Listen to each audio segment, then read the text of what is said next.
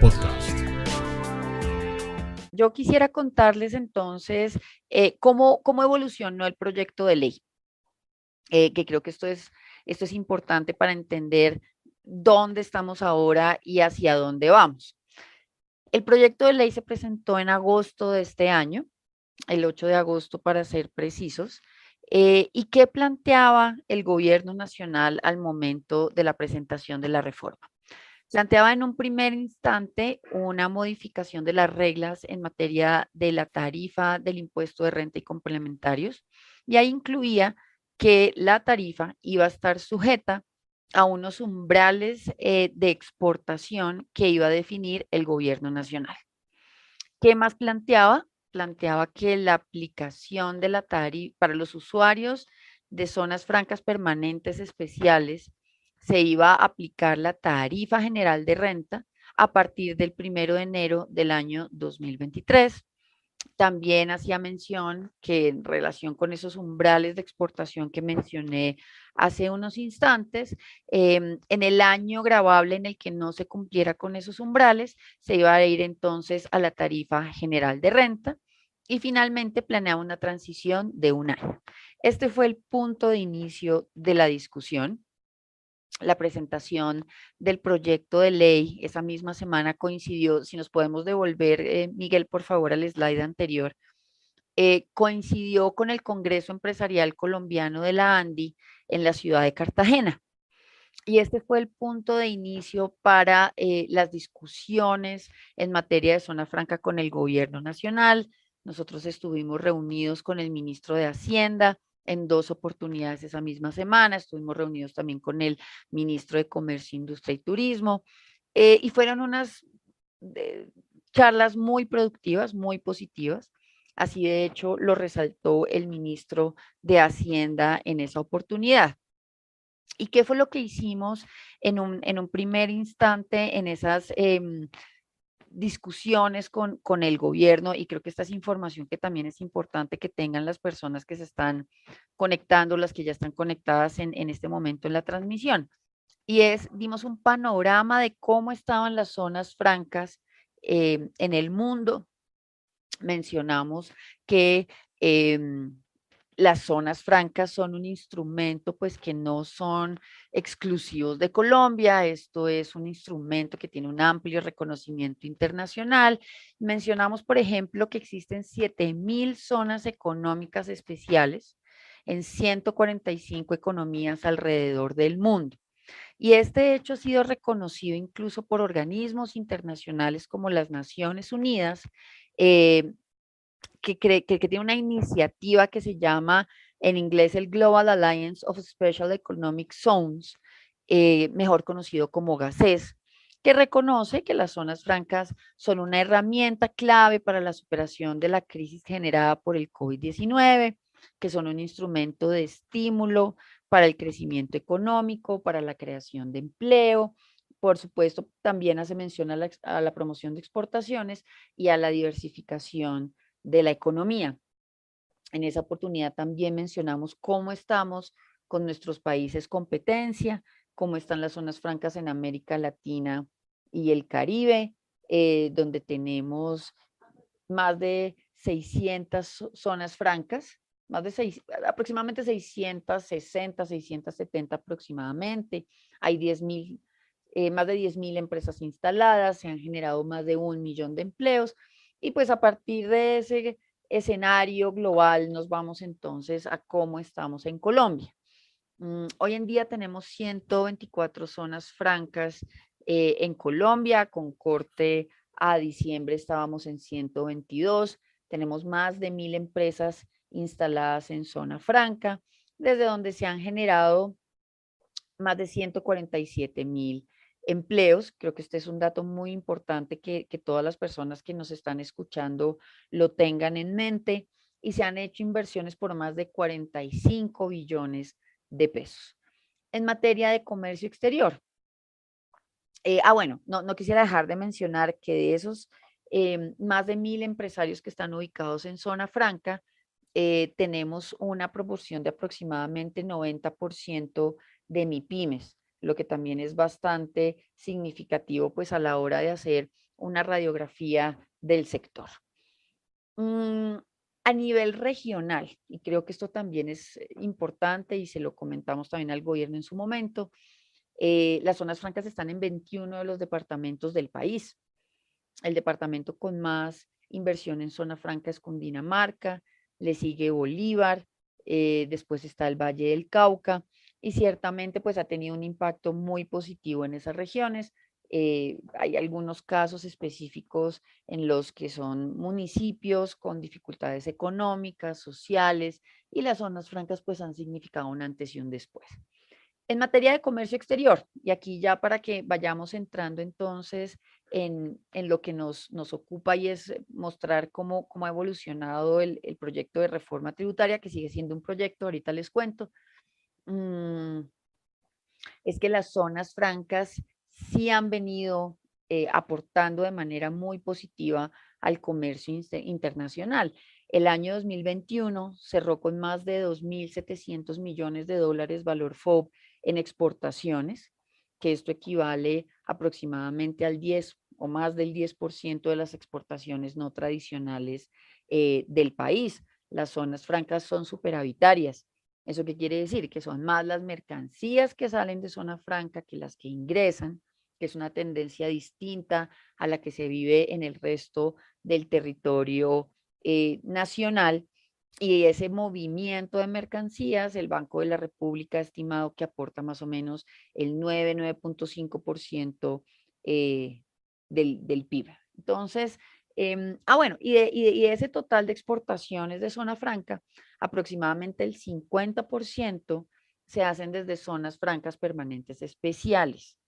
Esto fue un argumento muy poderoso que llevó a que el gobierno reconsiderara esa propuesta inicial que tenía de, de que las zonas francas permanentes especiales se fueran a la tarifa general a partir del año 2023. Y ese fue pues uno de los, de los primeros logros que obtuvimos en esta fase muy, muy temprana de discusión del proyecto de ley. Siguiente, por favor. Eh, seguí ah, de, de, ese punto al primer debate,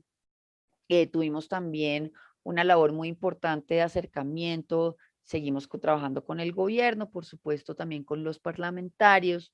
mm, sensibilizando sobre, sobre la importancia de las zonas francas a nivel regional, a nivel económico, todos los aportes que han hecho y mensajes muy importantes y es que, por ejemplo, las zonas francas hoy en día, su régimen actual, que es la ley 1004 del 2005, pues tiene una orientación eh, hacia la generación de empleo, hacia la atracción de inversión, hacia el desarrollo territorial y, por supuesto, a la mejora del aparato productivo. Entonces, eh, para ese primer debate,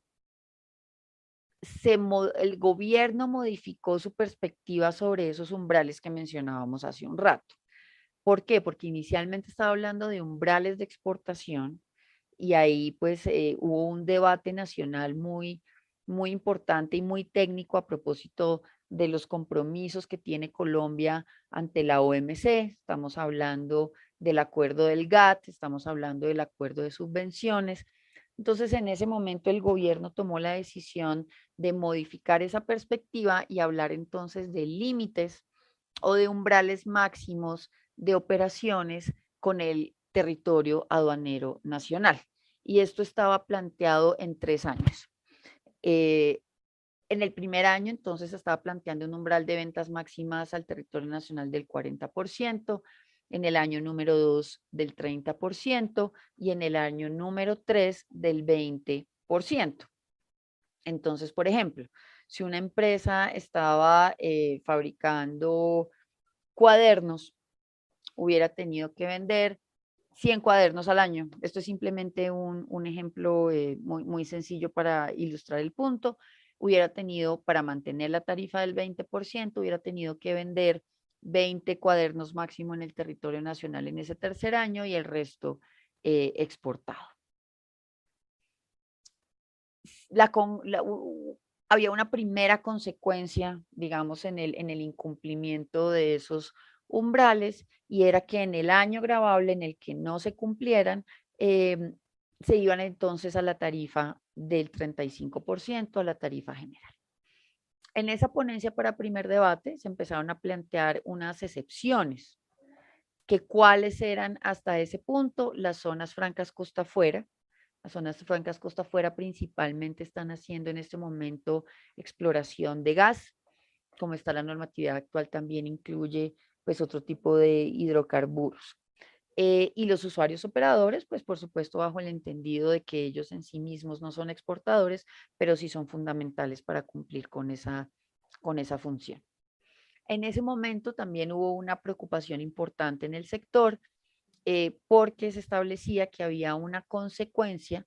en el incumplimiento de esos umbrales por tres años consecutivos y era la pérdida de calificación para el usuario y de los beneficios de zona franca. Ahí como sector nosotros levantamos la voz, fuimos muy enfáticos, muy claros en decir, esto no puede ir. ¿Por qué? Porque es que nos estamos entrando en el régimen de comercio exterior que caracteriza el instrumento de zonas francas. Para las personas que nos están escuchando, nos están viendo en este momento una explicación muy rápida de repente para los que no están tan familiarizados con la figura, y es que eh, a las zonas francas se les aplica aquí y en el mundo entero un régimen especial de comercio exterior, que parte de lo que se conoce como una ficción de extraterritorialidad, en la que para efectos de el ingreso y salidas de mercancías, pues, eh, o de, bienes, llamémoslo así por ahora, se entiende que está por fuera del territorio nacional, entonces, por lo tanto, cuando ingresan maquinarias, equipos, eh, materias primas, insumos a zona franca, eh, no, no se da una importación propiamente dicha, sino que lo que tenemos es un ingreso que no genera tributos aduaneros. Si bien después los bienes procesados o eh, producidos o, bueno, no, no, no hablemos de, de, servicios porque en este momento creo que esta explicación es mucho más y es relevante pues para efectos de, de bienes, pues pagan los tributos correspondientes. Entonces, aquí de, nuevo, como lo mencionaba hace un rato, el sector fue muy enérgico, muy claro en advertir sobre los riesgos que se generaba esta consecuencia eh, y por supuesto pues para la sostenibilidad de del instrumento, para, para que efectivamente se cumplieran con esos objetivos de aumento de exportaciones, de diversificación de la canasta exportadoras de bienes eh, y de servicios, pues es importante, o voy a decirlo en otros términos, más bien es, fundamental, es vital mantener ese régimen de comercio exterior. Y eh, finalmente se mantenía pues la transición de un año para que empezaran a aplicar estas normas. Aquí, aquí por supuesto, continuamos ese trabajo muy arduo de comunicación con el gobierno, eh, de manifestar todo esto que les estoy comentando, con los congresistas también, eh, y hubo un, interés, que creo que esto es importante que, lo comentemos, pues por supuesto de la opinión pública en entender pues la importancia del instrumento, la importancia eh, estratégica, el impacto en las regiones eh, y, por supuesto las consecuencias técnicas que, que, voy a entrar en eso pues porque este, este es un foro muy, muy técnico, el de actualícese, y es que esto hubiera implicado además eh, que los usuarios que perdieran esa calificación hubieran tenido que nacionalizar los equipos, los bienes que habían ingresado a las zonas francas, pues en virtud de este régimen especial de comercio exterior que les estoy comentando. Eh, siguiente, por favor.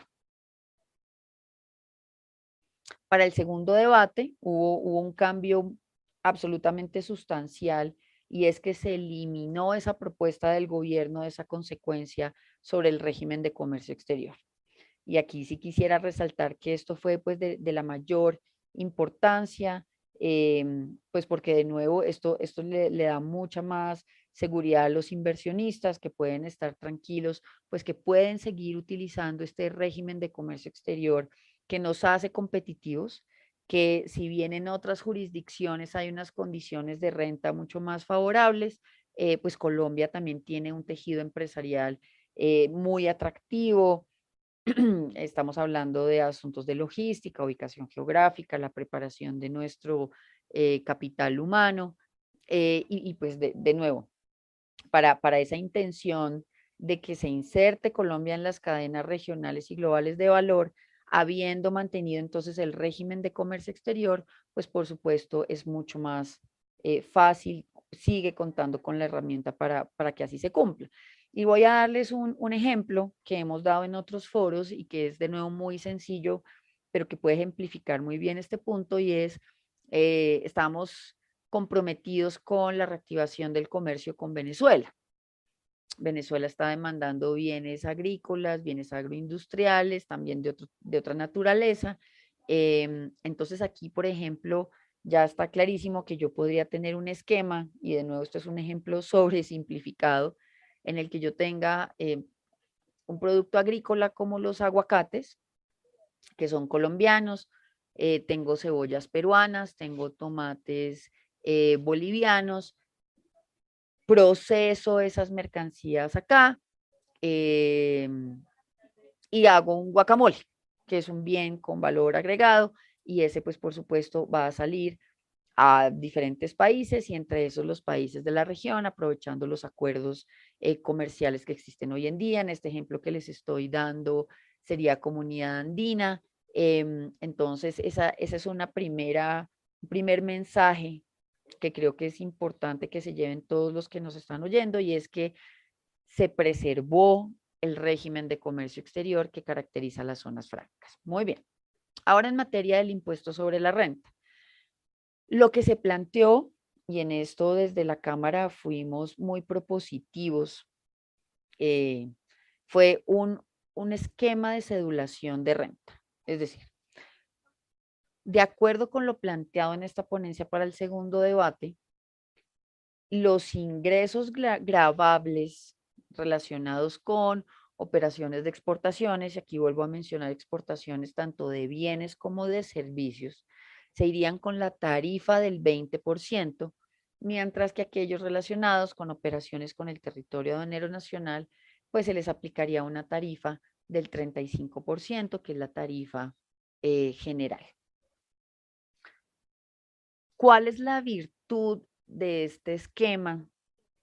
Eh, y, es, y es la siguiente, pues que, cumple con el objetivo que tiene el gobierno, pues de incentivar que los usuarios exporten más, entendiendo nuevamente que desde zonas francas hay unas operaciones muy importantes de exportaciones de bienes y de servicios, eh, al tiempo que le permite a los, a los empresarios pues ajustarse de una mejor manera en sus procesos. Eh, hay una regla especial, como se planteó en esa ponencia para el sector de la salud, eh, para dejar muy claro que la prestación de servicios a pacientes que vinieran del exterior hacia Colombia, pues se entiende como una exportación de servicios y por lo tanto cuenta para esa aplicación de la tarifa del 20%. En esta siguiente etapa del proyecto de ley también hubo em, unos, unos, logros importantes de tipo sectorial. ¿Por qué? Y aquí también voy a detenerme, César, un par de minutos, y es que hay sectores estratégicos que no son exportadores en sí mismos, pero que sí son fundamentales para la cadena de comercio exterior y también son importantes para la sostenibilidad del país. ¿Cuáles son esos? Los servicios portuarios, por ejemplo, en Colombia tenemos eh, terminales portuarios, puertos, tenemos prestadores de servicios portuarios en zona franca, pues que son absolutamente fundamentales, no solamente para el movimiento de carga de importación y de exportación, sino también para tránsitos y otro tipo de servicios que se prestan desde, desde los puertos. Eh, se incluyó la refinación de combustibles. Eh, y es porque también ese es un sector que está en zona franca. La refinería de Cartagena es una zona franca permanente especial y ese es un sector que debe cumplir con unas normas legales que le impone la obligación de abastecer primero al mercado nacional. Y ciertamente estamos en un, en un momento muy sensible como país en el que estamos buscando la estabilidad energética eh, y aquí, pues, por supuesto, los combustibles son muy importantes. También se incluyeron los biocombustibles, eh, digamos como dentro de ese mismo criterio em, energético y por supuesto también eh, de sostenibilidad, de los aportes que hacen los biocombustibles a, a la generación de energías más limpios y se incluyeron también servicios de logística. ¿Por qué los servicios de logística? Y ahí la, ponencia hace referencia a los tipos de servicios de logística de la ley 1004 del año 2005, que es nuestra ley marco de zonas francas. Los, los prestadores de servicios logísticos, que son además en su mayoría pequeñas empresas, hay de, todos los tamaños, pero pues ese es un sector muy importante. De nuevo, ellos prestan, sus prestan sus servicios en el país, em, pero sin, sin esos servicios que además son de altísima calidad eh, y, Colombia ha sido una abanderada en la calidad de sus servicios logísticos desde Zona Franca, pues ciertamente eh, hacía sentido que se mantuvieran con la excepción y por lo que en última se traduce en la tarifa del 20% de renta, em, sin tener que cumplir con eh, un requisito que ya les, les voy a comentar más adelante, es decir, que no estén amarrados a exportaciones. Eh, bueno, ya, ya les comenté pues que se, se, eliminó ese tema de los umbrales y la pérdida de calificación. Esto no, no me voy a cansar de, de subrayarlo porque creo que fue muy, muy importante eh, y que le aporta enormemente pues a la estabilidad del instrumento y, a, y, al establecimiento de, de, nuevas inversiones en zona franca. Para acceder a la tarifa diferencial de renta que mencionamos hace un rato, como lo planteó el gobierno en su proyecto, en su ponencia para segundo debate, mm, está sujeta a, uno, la reglamentación del Ministerio de Comercio, y dos, a que los empresarios, los usuarios de zona franca, eh, acuerden, presenten con el ministerio, al Ministerio de Comercio unos planes de internacionalización y unos planes anuales de ventas y cada uno desde su perspectiva, cuáles son esos máximos de ventas al territorio aduanero nacional eh, con los que se pueden comprometer. Y esto es importante porque el hecho de que los empresarios no estén amarrados como venía antes, en lo que se aprobó en primer debate, a unos umbrales específicos que también en su momento dijimos pues que no eran cumplibles, no estaban haciendo sentido con la realidad del tejido empresarial eh, y con la caracterización de los usuarios de zona franca, mm, pues que sí se tengan en cuenta diferentes criterios como cuáles. El tamaño de la empresa, cuál es el sector económico, cuál es el sector productivo que está atendiendo. Tres, su ubicación geográfica, porque no es lo mismo producir aquí desde la sabana de Bogotá a hacerlo en la costa caribe o en el Pacífico o en otras regiones del país donde hay presencia importante de zonas francas. Eh, y bueno, y eso entre, entre otros factores. Entonces, em, de nuevo, esto si, bien hay que arrancar muy próximamente con esos acuerdos con el Ministerio de Comercio, pues ciertamente este es un esquema que, insisto, da más flexibilidad, le permite a las empresas em, presentar esos planes de internacionalización, como se dice, hechos a la medida. Y a propósito de la internacionalización, si me permiten, también quisiera hacer un par de anotaciones y es que la internacionalización va mucho más allá de las exportaciones. Si bien aquí en este proyecto de ley estamos hablando pues de esos límites de ventas al territorio nacional, sí creo que es importante que, entremos en esta discusión eh, y que se irá desarrollando por supuesto en los próximos meses y es ¿qué significa internacionalización? Internacionalización son muchas cosas. Internacionalización es atracción de inversión extranjera, atracción, eh, eh, perdón, también internacionalización es el uso de tecnologías de innovación, que en eso las zonas francas han aportado enormemente al país, pues por ese esquema de comercio exterior especial que les mencionaba a ustedes hace un rato. Eh, eso también tiene que ver, y lo dijo la misión de internacionalización, por ejemplo, con em, el ingreso de extranjeros que pueden prestar sus servicios, que pueden aportar también al tejido empresarial, Eh, bueno, son, son, son muchos elementos que constituyen ese gran concepto de internacionalización que nosotros hubiéramos que, querido que se planteara más en esos términos, sin esos topes, pero pues digamos que el, el, el gobierno nacional que ha sido el Ministerio de Hacienda el líder de este proyecto, pues lo planteó en esos términos. Em, y los sectores que no fueron incluidos en las excepciones, que seguimos pensando pues que hay sectores muy importantes que no se incluyeron acá y que van a tener que hacer ese proceso de negociación con el Ministerio de Comercio, pues hay, hay varios. Por ejemplo, eh, la generación de energía. En el Congreso se dieron unos debates muy, muy intensos, muy interesantes, pues sobre, por supuesto, la importancia estratégica del sector para la estabilidad del país. Eh, hablamos también de proyectos agroindustriales. Estamos hablando, voy a retomar el tema de la salud. Nosotros tenemos un número de aproximadamente 15, 16 centros hospitalarios, centros de servicios de prestación de salud que están a lo largo y ancho del país, que por ejemplo en regiones como el Urabá eh, permitieron que existiera la prestación de servicios de alta complejidad con el uso de instrumentos de última tecnología eh, eso fue gracias al esquema de zonas francas, insistimos también muchísimo en esto. Y hay otro sector que también es muy importante, eh, que hizo parte pues, de nuestras propuestas para que fuera incluido, que es el de los data centers, porque las zonas francas y en ciertas regiones del país especialmente se han venido constituyendo en lo que se conocen como unos hubs eh, para data centers, pues que sin duda aportan a la innovación tecnológica del país. Entonces, Em, eso, eso por ese lado. La transición, la transición siguió en un año. Siguiente, por favor. Ya en estas últimas dos semanas, em, el debate de nuevo con gobierno, con Congreso,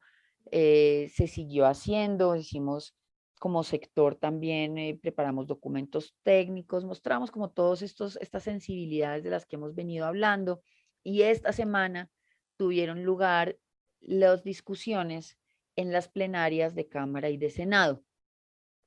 Eh, ¿Y qué, qué ajustes se hicieron adicionalmente? Uno, en relación con los servicios portuarios, como venía el texto, se hablaba de los servicios portuarios que se prestaran desde zonas francas permanentes especiales. Aquí se amplió para que se prestaran también desde zonas francas permanentes, porque tenemos prestadores de servicios portuarios que están en ese tipo de zonas francas. Y en relación con los acuerdos de Mincomercio, se hizo un ajuste de tipo técnico, porque como venía redactado, eh, estaban que esos, esos acuerdos con el Ministerio de Comercio se hacen durante el año 2023 y 2024. Si bien la tarifa de renta en esa transición eh, para todos los usuarios de zona franca va a ser del 20% en el año 2023, eh, y había, había un vacío eh, que aclarara la perspectiva para los que se calificaran a partir del año 2025 eh, y eso pues también se, se, logró durante estas plenarias. Entonces, ya en este punto, César, antes de que, que entremos a tus, a tus preguntas, mm, las perspectivas del sector me parece que, que, que siguen siendo positivas en el sentido pues que, se mantiene el régimen de comercio exterior, que si bien hay unas modificaciones en materia del impuesto de renta, pues ciertamente las zonas francas van mucho más allá de eso. Las zonas francas, en palabras del presidente de la ANDI, son unos oasis de competitividad. Ayer lo comentábamos con Diego Rengifo, nuestro colega de Analdex. Decía Diego en otro foro que, las zonas francas son un buen ejemplo del trabajo colaborativo, de cómo el hecho de que estén estas empresas, insisto, 90% MIPIMES, ubicadas en estos espacios que cuentan con las mejores condiciones de infraestructura, que tienen, eh, por ejemplo, em, sistemas de provisión de energía, eh, de tratamiento de residuos, donde se ha trabajado de una manera muy importante, por ejemplo, en economía circular, en el cumplimiento de estándares internacionales, pues ciertamente siguen brindando unas, unas ventajas competitivas para los empresarios. mm, eh, esos, de nuevo, estos, estos pequeños y grandes oasis de competitividad también han venido trabajando de manera muy importante en apoyar a sus, a sus usuarios en, en cómo cumplir con esas exigencias de los mercados internacionales y de nuevo, estando en zona franca, pues los van a cumplir de una manera mucho más eh, eficiente eh, en muchos niveles, por supuesto desde el punto de vista financiero. ¿Qué se viene también? Se viene, pues, por supuesto, ese trabajo con el Ministerio de Comercio en la reglamentación, en la, mm, en la suscripción, el cierre de esos, eh, de esos acuerdos. Eh, y aquí nuevamente, eh, el sector ha sido muy activo, ha sido muy propositivo. Nosotros estamos listos pues para, para, para trabajar conjuntamente con el gobierno nacional y eso lo hemos dicho también públicamente y es que estamos convencidos de que ese trabajo público-privado es el mejor mecanismo para que tengamos los resultados que todos deseamos, eh, y es que los empresarios puedan efectivamente aumentar sus exportaciones, su, diversifiquen su canasta exportadora de bienes y de servicios, eh, pero también teniendo en cuenta las particularidades de cada sector, como mencionaba antes, criterios como el tamaño de la empresa, la ubicación geográfica, aspectos logísticos. Eh, entonces, bueno, se, viene esa, esa etapa que va a ser muy importante. Actualícese Podcast.